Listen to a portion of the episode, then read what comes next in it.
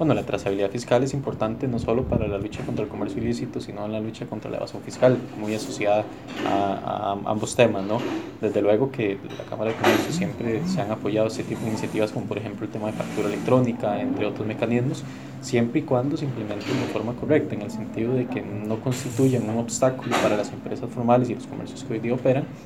y lo más importante es que se ataque la informalidad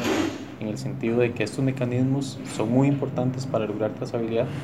pero que también se aborde todas las personas y los agentes económicos que hoy día no están siendo sujetos de trazabilidad. En ese sentido, ampliar la base y atacar la informalidad es importante para la lucha contra la evasión y el comercio Gracias.